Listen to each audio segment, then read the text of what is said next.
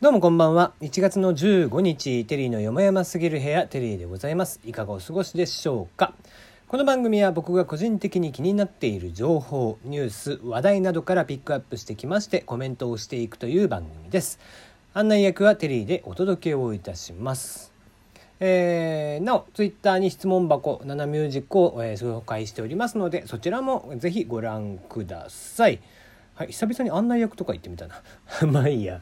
えー、昨日はね、えー、前村千秋ちゃんのご紹介したんですけどね、まあ、いろ、彼女に関してですね、いろいろ話したいことはいっぱいあるの。うん、非常に面白いことでね、いい意味で頭のおかしい子なので、えー、褒め言葉ですよ。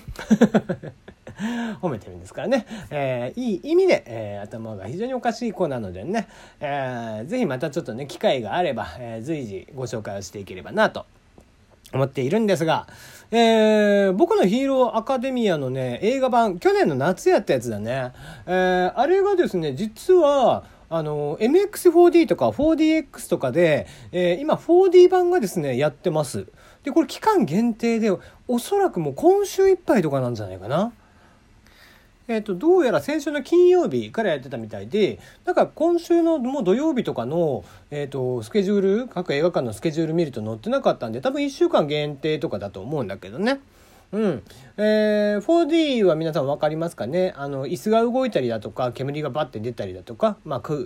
まあ、場合によってはその風が出たり、えー、場所によっては、えー、なんだろう、ちょっと匂いが出たりとかね、えー、するところもあるんだけど、まあそういうね、えー、よりこう没入感を増すための、えー、3D プラスっていうことで、えー、4D と。いう名称で、え、やっていますが、え、それで見てきたんですけどもね、え、まあ僕はねこの話は2回目だったんですけども、えー、4D で見たらですねやっぱりこう迫力が増していて、うん、面白かったですね。うん、まあ話自体ね今回のその、え、昨年やった、え、僕のヒーローアカデミアザ・ムービー2人のヒーローうん、っていう作品って確か原作とかね漫画とかではやってないそのデクと、えー、オールマイトの2人の共闘っていう非常に珍しいね、えー、戦いも見れたりだとかしてそこはとにかく映画の見どころだったりもしますけども、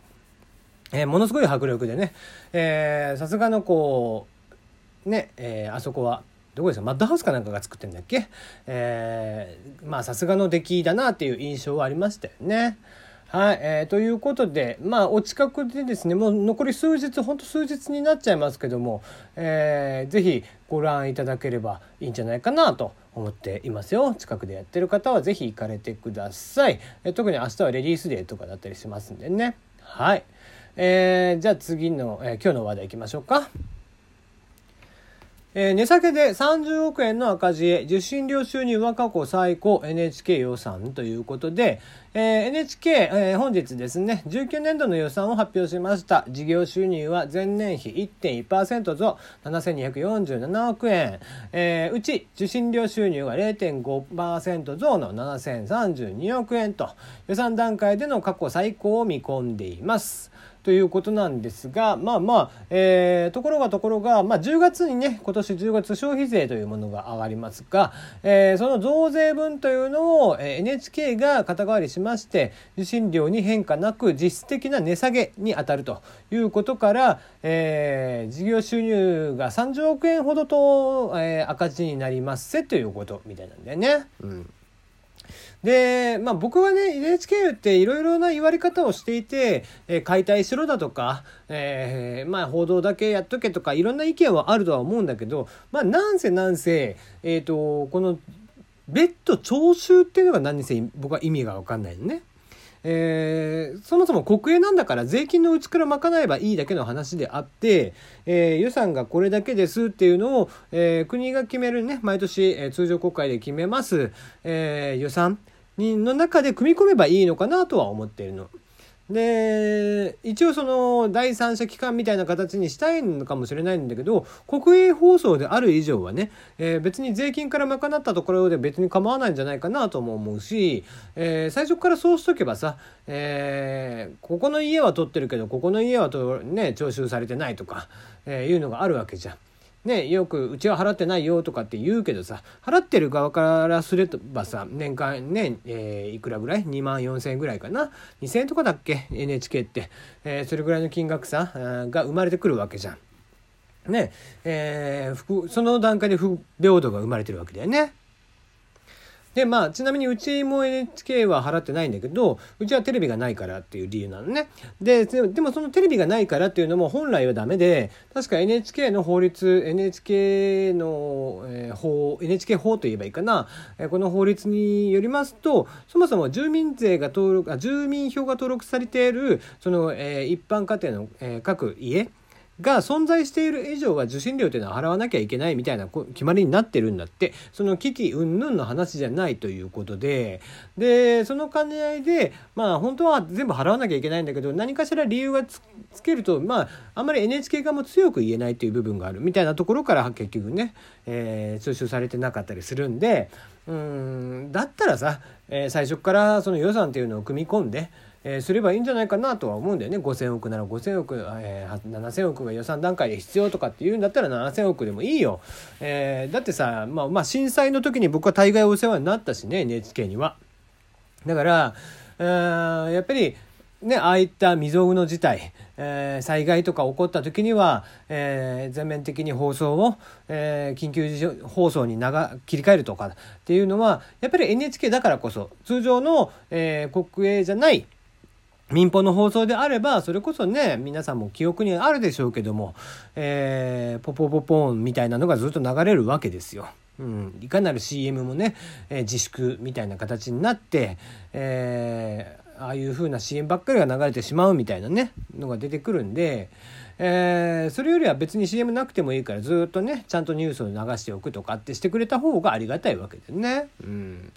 まあ、だから僕は NHK とその E テレに関して言えば、うん、あればいいなとすごく思うんだけど、うん、まあいろんな意見もあるよね。だから報道だけやっとけとか、まあ別に報道だけやっとく必要性もないし、みたいな感じ。うん、オリンピックの放映権に関してもって、またそこは確かにね、うん、まあ巨額のね、放映権っていうのは巨額の金額が発生しますんで、それをこう NHK に組み込んで、じゃあなんでそんなことをするのか。まあそれはもちろんね、いろいろあるとは思うんだけどね NHK の大相撲なんかもそうだよね甲子園なんかもますのでね、えー、放送料というのが急額に発生するものをなぜ NHK がやる必要性があるのだみたいなところは当然あるとは思うんだけどもその辺りはねうんまあと一旦ちょっと問題とは別に置いといて。うんで、えー、NHK そのもの、えー、国営放送そのものというのはやっぱり必要があると思っているので、えー、その辺りっていうのは考慮しつつ、うん、もうちょっと具体的な、えー、解決策というか、えー、案が出てきたらいいんじゃないかなと僕は思っていますね。はい。えー、次、アップル純正のワイヤレス充電マットエアパワー。こちらがついに生産開始かということで、もう、えー、おととしになりますね。iPhone X と同時に発表されましたが、一向に発売されており、えー、いませんでした。アップル純正のワイヤレス充電マットエアパワー。こちらがどうやらようやっと、えー、生産に入ったということが伝えられています。えー、エアパワーはどういったものかというと、えー、いわゆる非接触型充電の規格である QI QI と書いて QI と読みますが、この QI 内蔵のパッドで、えー、端末1個とかじゃなくて、ウォッチも、えー、AirPods とかも iPhone も一気に充電ができます。みたいなお話のようですね。うん。まあまあ、えー、この辺り実際にね早いところ出てほしいというのはあるんでしょうけどただまあなんせ高いんでねどうせね。どうせ高いんでね。はい、えー、ということで、えー、ぜひねあの、ちゃんと早めに出してほしいなと、まあ、できればねお値段ちょっとお安めでやってほしいかなと思っちゃいるんですが。はいえー、日本ではもうお正月早々ですね。2019年1月5日えー、あの品のないお金の使い方の、えー、前澤さんがですね100万円あげるツイートをしまして、えー、500万リツイートでしたっけ？はい、えー、世界記録になったっていうことなんでしたっけね？はいなってましたが、えー、同じく2019年1月5日こちらでですねインスタグラムに投稿されたのが、えー、何の変哲もない卵、えー、こちらの画像でございました。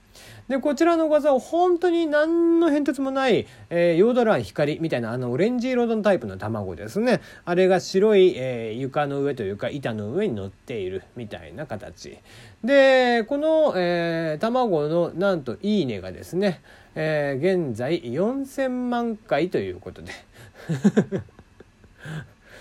なぜっていうね。えー、本当になぜっていうお話なんですが、えー、インスタグラムでのいいねの今までの記録というのは、カイリー・ジェンナーさんという方、え、アメリカのね、セレブの方なのかな、えー、が、えー、1800万回と。いうことだったんですけども、えー、これをぜひね、えー、みんなで打ち破ろうということでね、えー、みんなでこれ僕のこの卵に対して「いいね」を押してもらって、え、頑張って、えー、超えていきましょうということだったんですけどもあっという間にこれが、えー、超えていきまして、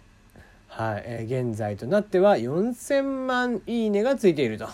いうことでまあなんちゅうかこうアメリカ人らしいというかね。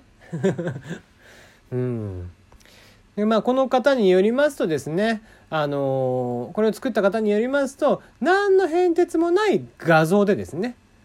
何の変哲もない画像だからこそ超えたくてやりましたっていうことなんだけども、えー、まあ似たようなことに対してね、えー、悪ノリというか、えー、まあこれに関しては可愛いジョークですよね。この可愛いジョークに乗っかってやろうという、えー、楽しいいたずらに近いよね。まあインスタの場合にはハート1個ポンと押すだけなんで、えー、いいねもしやすいっていうのはありますけども、えー、4000万回ということですね。でこれに関してまたそのもともと世界記録を持っていたカイリー・ジェンナーさんも、えー、世界記録の卵のアカウントを見た時のカイリーということで卵を割るというね、えー、ムービーを上げて、えー、対抗したということで。まあなんちゅうか、